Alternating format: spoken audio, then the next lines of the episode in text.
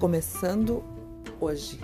A partir de hoje, todos os dias, nós vamos fazer reflexões diárias